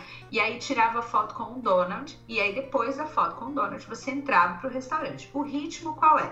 Entra, senta, o garçom faz o pedido da sua bebida e depois você se levanta para ir para o buffet. Nesse meio tempo você vai administrando a chegada dos personagens, né? Então com o grupo era sempre assim, a orientação para os guias era: entra, senta, faz o pedido e aí eu vou te dizer eu, no caso, a coordenação que estivesse ali, né? Se você pode ou não se levantar. Porque uhum. eu já fazia um bem bolado com o restaurante de saber que hora que o personagem estava chegando. E aí, se ele dissesse, ó, oh, o Mickey vai estar tá aqui em dois minutos, então eu já pedi pro pessoal esperar. Ah, não, ele vai demorar 15? Não, então beleza, podem ir se servir. E aí a gente ia liberando ou não à medida que os personagens iam chegando, que também é para o passageiro ter a oportunidade de tirar foto sem se servir correndo e sem ter que engolir a comida correndo também, né? Uhum. Então você manda o muffin para dentro, tá com a boca cheia de, de comida, dá aquele sorriso amarelo para tirar foto com o Mickey, não dá, né? Então a gente tem que pensar, inclusive, nisso, no tempo que a pessoa é. vai levar para poder comer e tirar foto. Para quem acha que é simples, né? Não é simples. Repensa. É, e aí a gente tinha toda essa operação. Mas na entrada tinha foto com o Donald. Essas fotos são um parto. Porque normalmente o restaurante pede para que seja feita uma foto com o grupo todo. Como é que você diz para o seu passageiro que ele não vai poder tirar uma foto individual com o Donald? Né? Você diz que ele não vai poder, desde que em algum outro momento você promova esse encontro individual. Então, por exemplo, olha, não vai dar para tirar foto sozinho com o Donald aqui, mas depois a gente tira com ele em outro lugar. E aí você dá seus pulos e garante que o passageiro vai é. tirar a foto com o Donald uhum. sozinho em outro lugar. Lá no México, lá no Mediquino, sei lá onde vocês vão encontrar com ele, mas você precisa garantir isso. Ou então simplesmente não prometa e prepare o grupo para que essa foto é uma foto em grupo, não tem que fazer. Aí entra de novo o trabalho da operação, que vai sem o grupo lá, antes do restaurante abrir, conversa com o gerente, explica a situação, tá, tá, tá, tá, tá, tá, e fala, olha, as pessoas gostariam de fazer fotos individuais, é possível? Pode ser que você consiga. Se for rapidinho, porque a preocupação deles não é não fazer a foto. Você pode fazer a foto. O problema é, se as pessoas não souberem fazer isso de um jeito rápido, vai ter uma fila lá atrás. O restaurante precisa rodar, o fluxo precisa seguir. Então, se você mostra para eles, combina com eles, ó, eu vou fazer essa foto acontecer super rápido, você não vai ter problema, pode confiar em mim. Ah, beleza. Eles deixam você fazer. Uhum. Eu tive grupos em que eu consegui fazer individual e eu tive grupos em que eu combinei com o guia de fazer a cada quatro pessoas. É, eles faziam de três, quatro pessoas, alguns grupinhos de seis, e assim a gente ia fazendo e funcionava também. Então, assim, não tome como única opção, verdade absoluta, tudo aquilo que a Disney diz para você. Aquilo pode ser uma posição do parque, mas também pode ser uma posição do cast member que não tá afim de te atender de outro jeito, não tá Sim. tá afim de pensar um pouquinho mais para fazer aquele trabalho. Então converse com a pessoa antes, converse, pergunta o que é que eu posso fazer para que isso aconteça, como uhum. que eu posso te ajudar para a gente fazer isso acontecer. Então sempre tem uma solução. Às vezes acontece o cara não deixar. E aí o que, que eu fazia? Eu pulava para não dar briga, para não fazer uma foto só com todo mundo, porque fazer uma foto com o grupo todo também demora. E muitas vezes a Disney não pensa nisso, né? É. Porque você organizar 50 pessoas, o Donald some ali no meio, aparece só o bico dele, né? Eu pulava essa foto. E aí também fica a dica: você não é obrigado a fazer a foto da entrada se você não quiser. Uhum. E aí, nesse caso, eu explicava para todo mundo: gente, a gente vai encontrar o Donald num outro momento. E aí eu pulava e entrava todo mundo no restaurante. E aí, se alguém chorasse demais, aí eu ia conversar com o gerente, conversar com alguém, dava um jeito ali.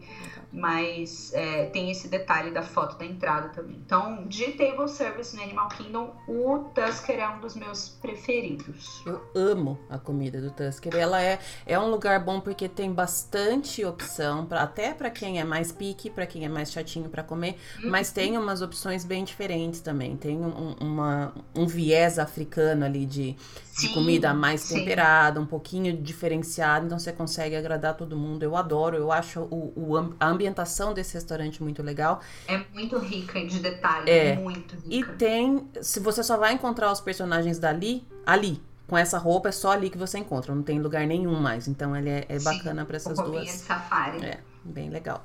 Bem legal mesmo. Beleza, vamos seguir para Quick Service no, no Animal Kingdom. Lu, qual que é a sua opção? Eu gosto do Restaurantosaurus. Embora eu fuja de hambúrguer, eu gosto do Restaurantosaurus por alguns motivos. Primeiro, porque é hambúrguer é, mas ele tem aqueles, aquelas topping bars, então tem aquela outra seção onde você se serve é, de salada, de tomate, de picles, de, enfim, tem, tem uns extras que você consegue dar uma boa incrementada no seu lanche. Então, por exemplo, ah, não gosto de hambúrguer, mas eu posso tirar o pão, comer a carne e montar minha salada com tudo que tem ali, uhum. né? Com esses condimentos. Então, isso é uma coisa legal. A bebida é fácil, porque você mesmo vai lá e abastece, né? É um restaurante grande que geralmente tem bastante opção de, de mesa, não é tão difícil acomodar, embora fiquem espalhados, paciência, mas dá para acomodar todo mundo.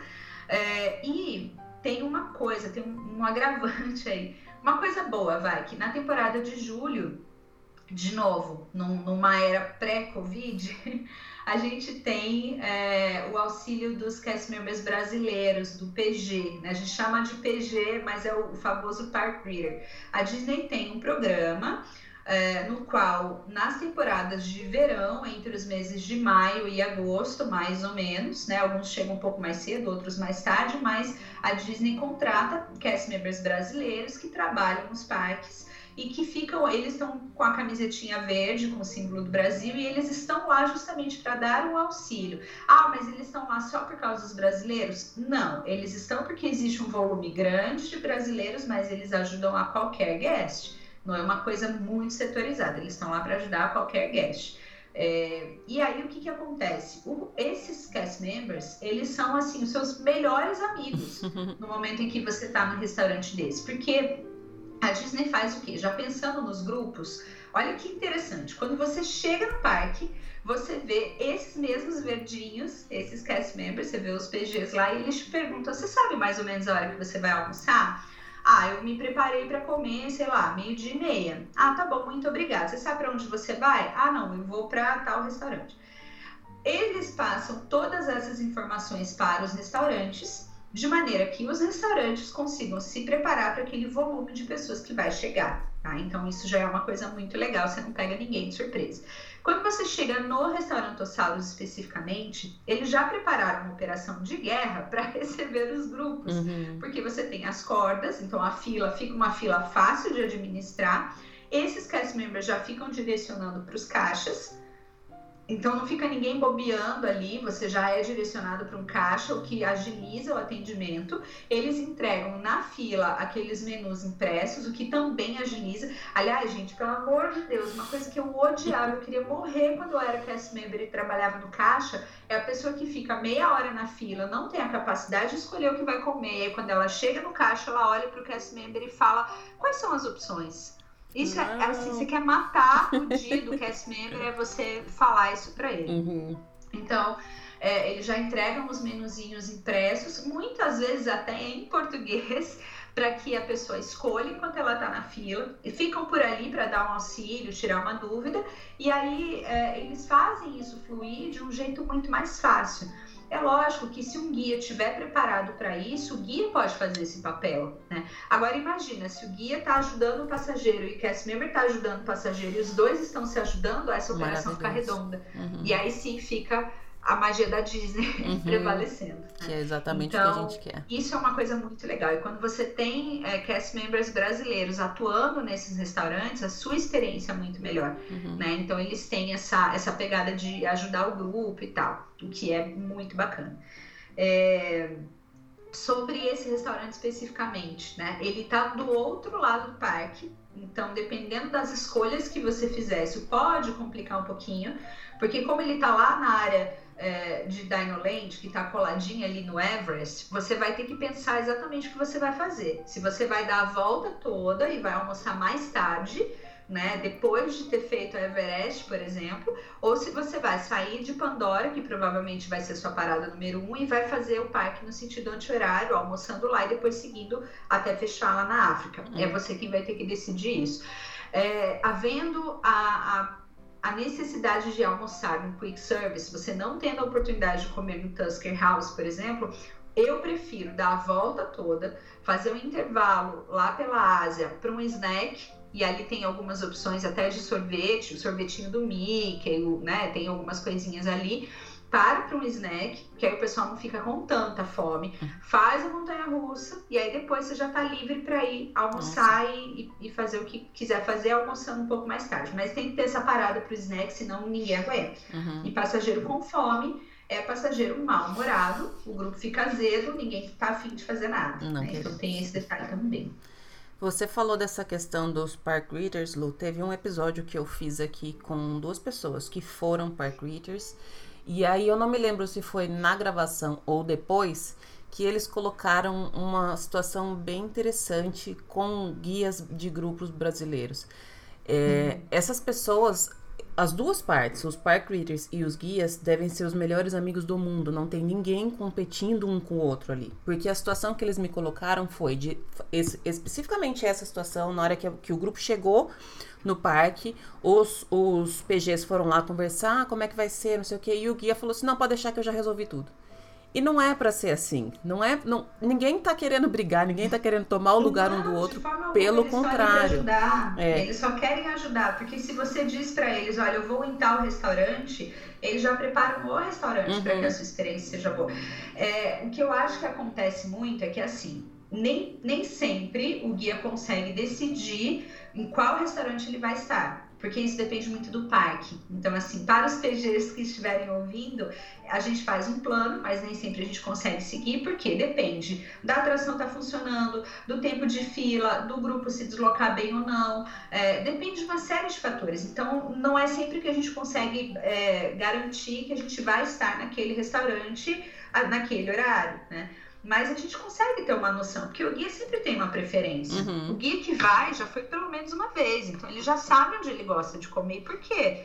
Então, mesmo que seja para ele falar, Talvez. não sei, é. Mas seja sincero e fala, olha, eu vai depender do parque. Eu é. gosto de tal lugar, mas ainda não sei. Posso, né? De repente posso falar depois. Uhum. Mas seja simpático, converse, porque eles não estão ali para acabar com Exato. a sua operação. Exato. Muito pelo contrário. E é exatamente isso. A gente precisa colar neles, uhum. porque é, é assim eles não vão ter o domínio do grupo que a gente tem, porque são pessoas estranhas que apareceram ali naquele dia. O grupo não vai do nada seguir o que eles estão falando e nem deve. Uhum. A autoridade dentro do grupo é sempre o guia.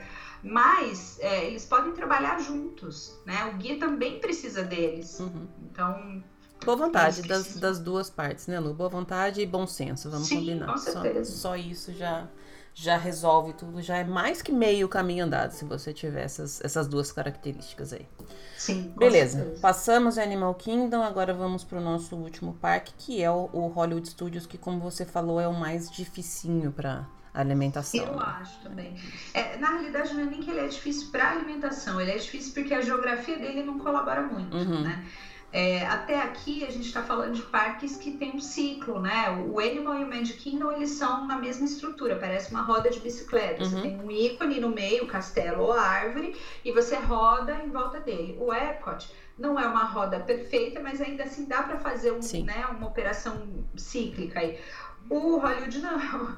E aí tem mais um agravante. Hollywood depende da, da sua fila virtual para a área de Star Wars, depende da fila que vai estar em Toy Story Land. Eles têm, assim, trocentas mil coisas que todo mundo quer muito fazer. É, eu acho até que vale a pena ir dois dias no Hollywood Studios, dependendo da situação, né? uhum. né? E ainda tem um Fantasmic à noite que é. ninguém é. quer perder. Né? é um parque que deixa a gente muito dividido no coração, assim, o que, que eu faço, né? É, mas assim, de opção de table service, eu gosto de dois, né? É, gosto do Hollywood Vine, porque ele ainda entra no pacote do Fantasmic, quem quiser. Você paga um pouquinho a mais, mas você tem o benefício de estar dentro do pacote do Fantasmic, que te dá uma área especial no Fantasmic, uhum.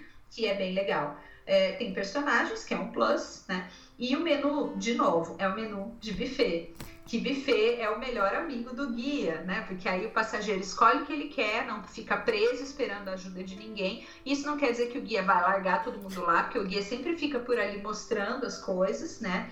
Tem sempre uma comida ou outra que o passageiro nunca viu, não conhece, a gente tem que explicar o que é, mas é muito mais fácil, né? É...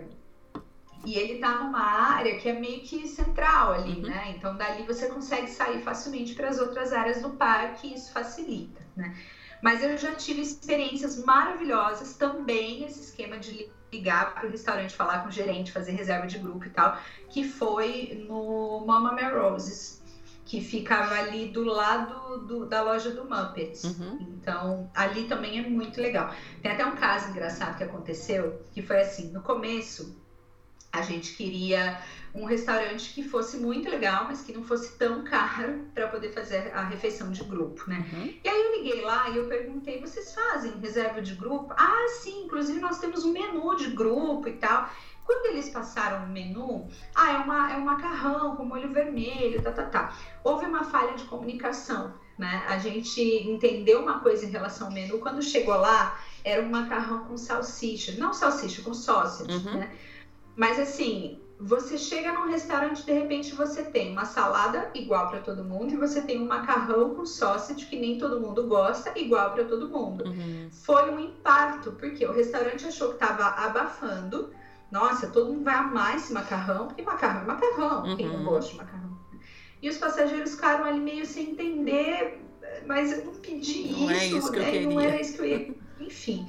Foi uma confusão. O grupo foi super bonzinho, eles tiraram de letra a situação, ainda fizeram piada depois, mas aí a gente entendeu que não dava para seguir o, o esquema normal deles. Uhum. Aí vamos lá de novo. Liguei, falei com o gerente, fui lá na temporada, falei, o que, que a gente pode fazer? Cheguei à seguinte conclusão: a gente pode ter o nosso próprio menu do restaurante, desde que a gente esteja disposta a ter um trabalho a mais.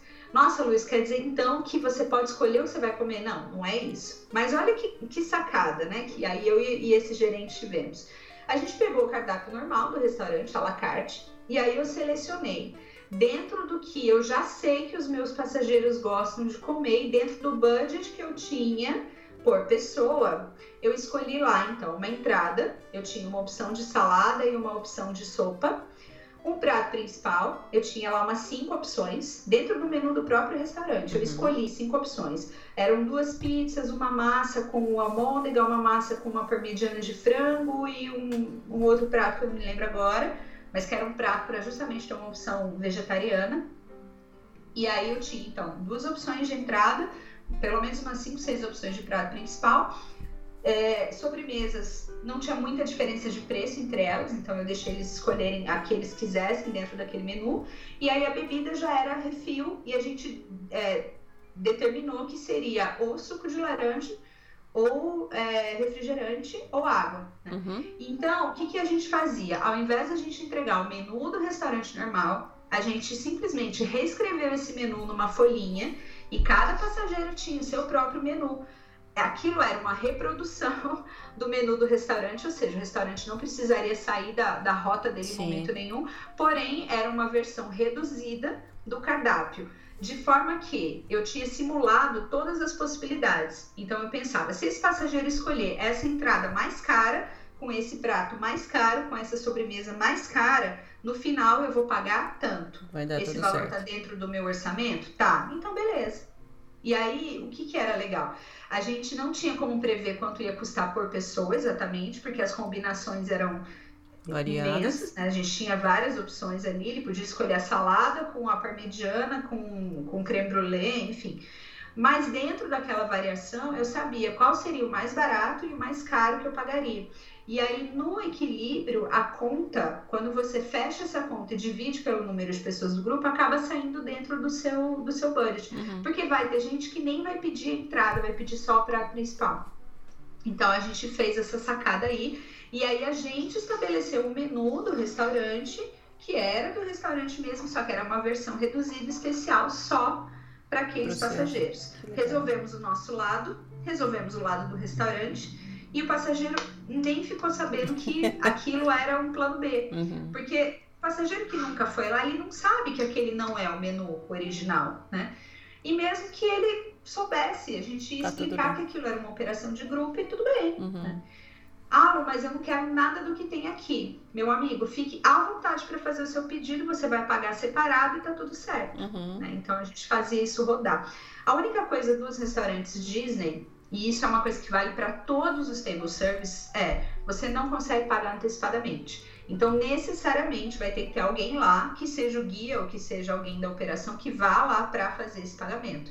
Seja em cartão de crédito, seja em espécie, mas você paga no dia, né?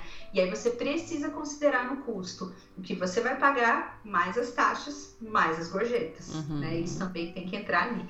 Então, a gente sempre coloca uma gordura aí para poder chegar no valor e não ficar faltando dinheiro na hora de pagar.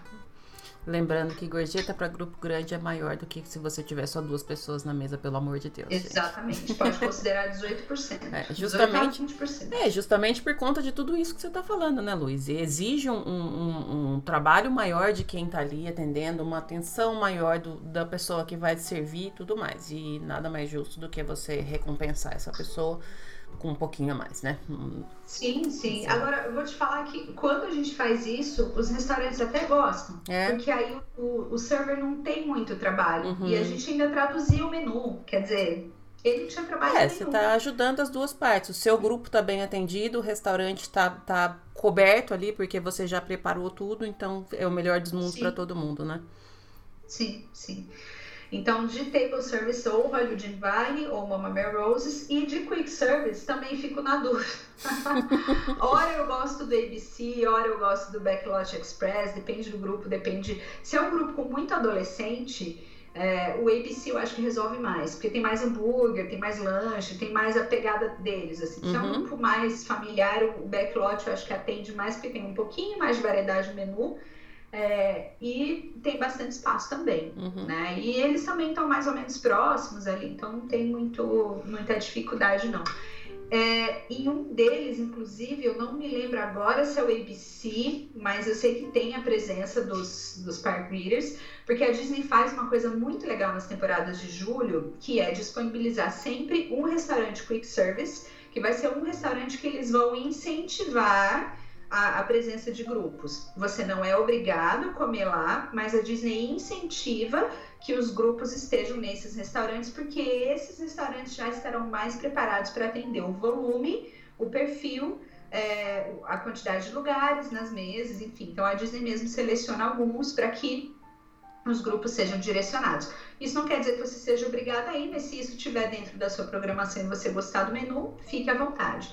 Agora, como que a Disney incentiva esses grupos a irem para lá, dando um incentivo para o guia, né? Então a Disney libera, a cada temporada a política vai sendo ajustada, mas em geral o guia tem é, um, acesso a um programa que é o Tour Leader Program e dentro desse programa ele tem é, ele recebe algumas informações de como conduzir o grupo, como facilitar um pouco a vida dele ali, e ele tem é, um cupom para se alimentar naquele restaurante. Olha que legal. Então, isso além de ajudar o parque, também ajuda o guia, né? Mas é, guias, por favor, não façam as escolhas de vocês simplesmente pensando no, no cupom, tá? Porque nem sempre a Disney acerta. Às vezes a Disney dá umas pisadas de bola e escolhe um restaurante que não é tão legal, um menu que não é tão legal. Então saibam discernir quando, quando dá para usar e quando não dá. E nem sempre aquilo, mesmo que ela esteja acertando em 90% dos casos, pode ser que vocês, o seu grupo esteja nos 10% que não é acertado, né? Exatamente. Que não, que não vale a exatamente. Sempre, é sempre. Sempre depende, né? Não tem muita tudo como depende, fugir. Depende muito do seu grupo, de como você está lidando com aquilo ali, quantas pessoas, enfim, toda uma série de, de pontos que o guia, se tá lá levando, a gente tá acreditando que já passou por todos esses, esses passos antes, né, Lu? Eu espero que sim. Pelo menos eu tô aqui para isso. Eu já vi cada coisa, enfim. Lu, passamos por todos os parques. Eu sei que você tem mais alguns restaurantes fora dos parques que você queria falar. Vamos passar para esses pra gente fechar? Bora. Bom, é, na verdade são dois, tá. né? Aqui eu tenho em Disney Springs o Planet. É, nossa, mas o Planet tá super batido para grupo, todo mundo vai lá, enfim. Aí eu te pergunto, por que é que você acha que todo mundo vai lá, meu amor? Aí eu vou explicar por que, que todo mundo vai lá. Alguns restaurantes na Disney são, é, especialmente esses de Disney Springs, eles já vêm é, com uma abertura um pouco maior para receber os grupos e eles mesmos já fazem de um jeito que o grupo fique mais à vontade ali. Então, o Planet é um desses restaurantes. Eles fazem é, menus especiais para grupo, eles oferecem essas refeições através dos operadores oficiais. Então, aquela sua empresa, né, que, que de quem você compra os seus ingressos, compra o seu hotel, você pode perguntar para ela também dessas refeições. E, e aí já tem então um menu de grupo, um valor fechado que é normalmente um pouco menor do que o menu normal do restaurante, horários específicos e você faz a reserva para uma sessão específica lá. Então, por exemplo, o Planet tem alguns andares e aí você tem, vamos por almoço a uma hora, eu tenho essa sessão do restaurante aqui para o meu grupo e aí quando você entra já tem um menu em português que eles podem escolher. Sugestão: tem o menu básico, e tem o menu que é um pouco mais é, recheado ali. Eu gosto dos menus melhores, apesar deles custarem um pouquinho mais.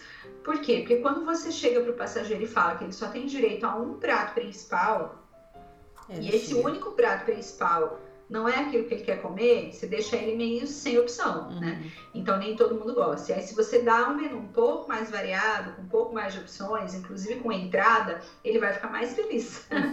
então opte pelos menus um pouquinho mais caros, porque pode ter certeza que eles vão gostar bem mais. É, e aí sempre tem pelo menos uma massa, uma salada, uma ou duas opções de hambúrguer, né? E, e é uma coisa já feita, pensada para grupos, né?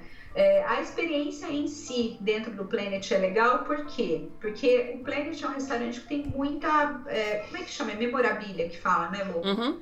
Que, que, eles têm muitos objetos e, e, acessórios, coisas que foram usadas em filmes, então sempre tem um passageiro que se conecta com alguma coisa ali. Né? Ele sempre vai encontrar alguma coisa de algum filme que ele gosta, então isso é legal. É, o ambiente fica um pouco mais tranquilo. E eles também fazem umas brincadeiras, colocam o nome lá no telão, né? Eles têm todo um atendimento para grupo, então isso é, é legal. Embora eu seja adepta de experimentar cada restaurante Disney Springs. Para poder voltar a vida aqui, inteira para lá, porque nunca acaba. É, pois é, mas aqui nesse caso, o Planet é, uma, é um dos restaurantes em que os grupos sempre é, fazem refeições. Eu falo disso porque quando eu viajei a primeira vez, eu fui jantar no Planet Hollywood. Uhum. Né? Então, eles fazem isso, que é legal. E aí, uma refeição legal que eu gosto também para ser uma ocasião especial é o Chef Mickey's. É, porque, de novo, é buffet, porque tem personagens, você garante o Mickey ali, porque é. o nome é o restaurante do chefe Mickey, né? Então, assim, você quer garantir uma foto com o Mickey, você vai no restaurante que sabe que ele vai estar tá lá. Né? E, e, o chefe Mickey ele é bem grande e aí você dá ao passageiro a experiência de conhecer um hotel Disney, uhum. que é um passeio à parte. Né? Então, que já é uma situação legal também. A única coisa que o, a pessoa que está pensando nesse grupo precisa ter em mente é transporte. Porque se você está no hotel da Disney, não tem transporte de hotel para hotel. Você vai ter que ir para o Magic Kingdom ou para o Epcot, dependendo de onde você está, e chega até lá de monorail. Né? Uhum. Né? Se você tá, de repente, mais perto do Magic Kingdom, você pega o ônibus, vai para lá, e aí você tem a opção de pegar ou o monorail ou o barquinho, que também tem essa opção, uhum. e aí uhum. você vai lá pro, pro Contemporary, que é onde fica o Chef Mickey's. Se você tá mais perto do Epcot, você pode ir até o Epcot, lá você pega o monorail, faz o passeio de monorail, que é uma coisa diferente também, e aí chega também no Chef Mickey's. É só saber calcular esse momento do deslocamento com um pouco mais de folga, porque vai demorar mais, Sim. né?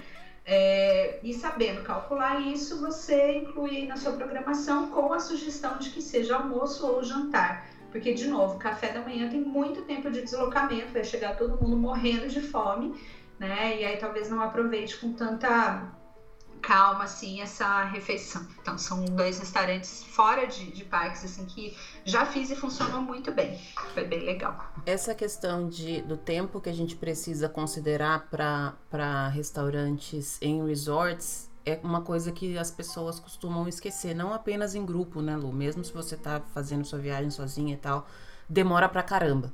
Demora pra caramba mesmo. Por mais que você esteja perto, você vai demorar pelo menos uma hora para chegar. E isso independe de você estar tá com três pessoas ou com 50. Porque Sim. pode ser que o seu ônibus que saia do seu hotel chegue em cinco minutos, pode ser que ele chegue em 30.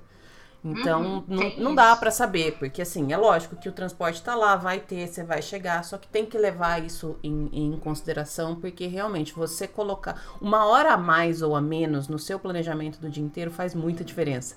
Faz muita Sim. diferença pro tamanho da sua fome, faz muita diferença pro que você vai deixar de fazer, até porque depois que você acabar essa refeição, se ela for, por exemplo, um almoço, você vai ter que voltar para o parque. Então tem mais um tempo aí que você vai, entre aspas, perder voltando para onde você ou para o parque é. ou para o seu hotel. Tem uma. Um... E aí são duas coisas. Você pode, é, se você quiser ter uma coisa mais completa, mais legal, ainda mais é, com mais qualidade, você contrata um transfer à parte uhum. só para fazer isso, porque você chega, você vai, você sai da porta do seu hotel você chega na porta do restaurante, uhum. né? Isso facilita a vida. Mas é, a minha sugestão é colocar essas refeições em dias que não tenha parque. Uhum. Porque aí você consegue fazer, por exemplo, um brunch, né, no, no Chef Mickey's o cabo do meu fone enrolou aqui. um brunch no, no Chef Mickey's e de lá sair para um tour de compras, por uhum. exemplo, ou sair para um parque aquático, aproveitar o, o, dia, enfim. Que não seja um dia de parque temático, porque aí automaticamente você tem um dia um pouco mais tranquilo. O brunch é uma boa opção para quando seu grupo está muito cansado, porque uhum. eles dormem até, até mais, mais tarde. tarde beliscam alguma coisinha no quarto, vão para lá, meio que tomam um café, almoço, né? E aproveitam o resto do dia com uma roupinha diferente, um passeio mais legal, enfim. Então é uma boa opção também. Eu adorei essa lista porque ela não tem nenhum restaurante que, que costuma. Mas é que para mim também falar de lista de restaurante para mim não, não é uma coisa muito realista porque a minha lista vai ser uma lista a cada a cada viagem. Como eu falei, a parte gastronômica da viagem para mim é muito importante. Não significa que deve ser para todo mundo, esse é apenas o meu tipo de viagem. Eu gosto de experimentar de tudo um pouco e eu não tenho essa preocupação que um grupo tem. Eu não tenho que fazer todas as rides, eu não tenho que sair correndo para não sei o que lá. Eu não tenho. Se eu quiser sair do restaurante e ficar sentada três horas lá numa sombra que eu achar para mim tudo bem. E isso é uma coisa que talvez na preparação de um grupo, a, o, o, responsável por esse grupo tem que desvincular, né, Lu? É muito diferente esse tipo de, de planejamento, de aonde vão ser feitas as refeições quando você está levando 10, 15, 50 pessoas ou quando você está levando seus filhos. É muito diferente, né? Muito, muito, muito. Fazer grupo não é para qualquer um. É. Não dá para você reproduzir o que você faz em suas férias num grupo de 50 pessoas. Não, não tem a menor possibilidade disso acontecer. Eu estou, em todos os episódios que eu falo com você, que você fala não é para qualquer um, eu falo para mim não é mesmo, porque eu não sirvo para isso. Mas eu acho que assim, mesmo quem, quem está nesse ramo tem que ter essas, essas informações, tem que ter. Não precisa ser necessariamente esses restaurantes que você falou, mas tem que levar em consideração vários pontos que você colocou aí, porque senão você vai estragar seu dia, você vai ter. Eu ia falar paciente. Você vai ter passageiro bravo com você o tempo inteiro. Você vai ficar brava também, porque quando a outra pessoa tá chateada, ela te chateia também, cai o seu nível de energia e aí é uma bola de neve para baixo. O que não queremos, né? Isso, exatamente. É, você quer ter um grupo feliz, mantenha esse grupo bem alimentado. Mas isso serve para qualquer pessoa. Você quer ter um amigo feliz, mantenha ele bem alimentado. Você quer ter filho feliz, é, mantenha ele só, só fazer isso. É só... que quando você pensa em 50 pessoas com fome, você, você pode sim. esperar aí um, um, um mau humor generalizado. generalizado, pelo amor. Mas é merece. isso, Lulu. É. Acho que deu para falar bastante coisa de restaurantes deu. e grupos aqui, uhum. né? Não, acho que deu uma, uma visão bem geral. E é por isso que eu, eu, vou até falar de novo o que eu falei no começo. Eu não tinha como opinar e fala, fazer uma lista minha nesse ponto, porque eu não tenho essa visão, não pretendo ter, deixo para quem quiser ter, apoio quem quiser ter, mas eu não poderia é, trazer nenhuma informação que seria que seria real, porque a minha visão ela é outra, completamente diferente. Lu, pra gente fechar, eu quero que você fale quem é você. Porque eu comecei esse episódio, você falou assim, pra quem não me conhece, eu falei, putz, eu não dei nem a abertura dela falar quem é ela. Eu já falei que quem começou esse episódio e não sabe quem é você já tá errado, já deve ter parado lá no começo, ido lá para trás, ouvido todos os outros. Mas fala um pouquinho do seu projeto, da sua atuação na, na no ramo que você tá. No ramo. Bom, meu nome é Luciana Ribeiro, eu tenho 36 anos, tenho uma filha de 4, quase 4. Provavelmente, a hora que o episódio subir, ela já vai ter 4. É, eu venho do mercado de operação de viagens, né, especializado em grupos. Eu sou formada em turismo. Eu já fui guia de Orlando muitos anos. Eu fazia coordenação, recrutamento, seleção, treinamento, supervisão. Então, a minha expertise nasceu da operação de grupos mas hoje o meu trabalho é ajudar pessoas, na, na sua maioria mulheres, né? Que a maioria da, das pessoas que estão comigo são as minhas alunas, meninas. É, então eu ajudo mulheres a empreenderem nesse mercado de viagens a Orlando, mas eu gosto de fazer de um jeito criativo, inovador, diferente, né?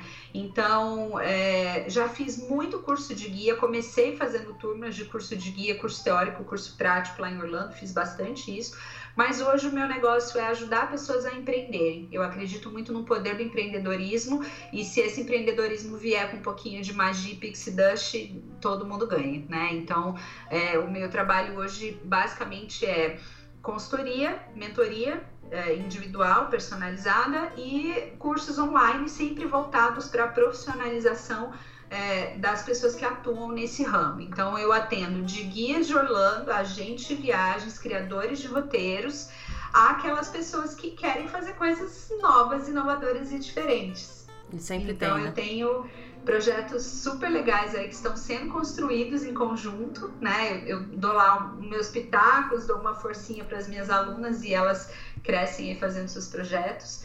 Mas é, hoje é isso, eu estimulo o empreendedorismo nessa área de maneira que cada vez mais pessoas possam atuar, mas de um jeito responsável, sério, é, levando a mensagem de acreditar no sonho, né, de fazer magia acontecer, mas com, com uma pegada muito mais profissional, né, porque o sonho não se concretiza se por trás dele não, não tiver uma estrutura sólida, não tiver um profissional é, que realmente tenha condições de atender esse cliente, esse passageiro. Então, basicamente é isso. Eu adoro o seu trabalho, Luiz. Sempre falo isso aqui, vou falar várias outras vezes. Eu acho que, pelo menos desde que eu comecei o podcast, eu já vejo um, um aumento muito grande de muitas pessoas trazendo coisas novas pro, pro mercado. E não é só vender passagem, vender ingresso que, que roda o mercado de, de turismo em Orlando. E cada vez a gente vê surgindo coisas diferentes. Mas é, eu acho que tem muita gente que acaba se perdendo um pouco nesse sonho, porque é realmente um sonho trabalhar com isso, é uma coisa muito legal, muito bonita, muito maravilhosa, mas tem uma parte que eu vou colocar entre muitas aspas mais chata que a gente precisa prestar atenção. Será que aquele seu trabalho é, tá realmente te devolvendo aquilo que você quer, não somente em termos financeiros, mas em, em, em termos. A energia que você tá gastando tá te retornando? Em, em, todos os aspectos mesmo. E às vezes a gente tem uma ideia que é maravilhosa, é linda, é super legal, mas colocar ela em prática às vezes é mais difícil do que aquilo que a gente visualizou dentro da cabeça da gente. E eu, eu super apoio o seu trabalho e vejo o resultado de muita gente que já passou por você, que ainda está passando por você. Enfim, adoro, acho o máximo. Falo mais uma vez, se você ainda não conhecia a Lu, para tudo, volta três casas no jogo, começa lá do começo e, e bora junto. E, e tem alguém que apareceu ali, ó, no cantinho. Oi, filha. A Rafa chegou aqui, veio falar oi. Bom dia. Bom dia, filha. Vamos falar bom dia? Não? Obrigada. Ela veio trazer um salgadinho. Uma batatinha. Eu falo que. Eu falei, gente... falei tanto, a minha filha entrou aqui comendo Pringles. Olha que. A gente tem duas convidadas que eu tô desde o começo falando que é a Polenta, eu já tô esperando a participação dela, e a Rafa. Quem sabe daqui a pouco ela cresce aí, daqui a pouco ela que vai estar tá tomando as, a, as rédeas das mentorias aí, a né? Rafa, se você pegar ela para falar de música Disney, ela, ela topa fazer um. Aí, um top um 10 músicas. Challenge, porque ela já conhece todas. Não que eu esteja treinando ela imagina. pra isso, imagina. Mas ela. Lu, obrigada mais uma vez pelo seu tempo, pela sua disponibilidade. Eu já falei diversas vezes que as portas aqui estão sempre abertas para você, desde a hora, na hora que você quiser, do tema que você quiser. Obrigadíssimo. É sempre uma delícia conversar com você e sempre muito enriquecedor. Eu é que preciso te agradecer pela abertura de sempre, pelas portas abertas pelos papos. A gente ficou aqui, sei lá, duas, duas horas, horas, gravando, acho que mais. é, mas a recíproca é verdadeira e você pode ter certeza de que eu vou estar aqui ainda muitas vezes. Sempre que você me quiser. E, e, obrigada a todo mundo que escutou até aqui. Espero poder contribuir um pouquinho para vocês. E no que vocês precisarem de mim, o meu trabalho é esse: é, é, é conseguir viabilizar, transformar essa paixão é, pelo Mickey, pela Disney, por Orlando em trabalho. Então, o que eu faço é isso. Eu sou a pessoa que fica ali no meio, que pega essa paixão, transforma num negócio e aí você vai para o mundo feliz e contente, tendo um trabalho que te realize e te faça feliz. A ideia é essa. Um beijo, Lu. Até a próxima. Beijo, até mais, gente.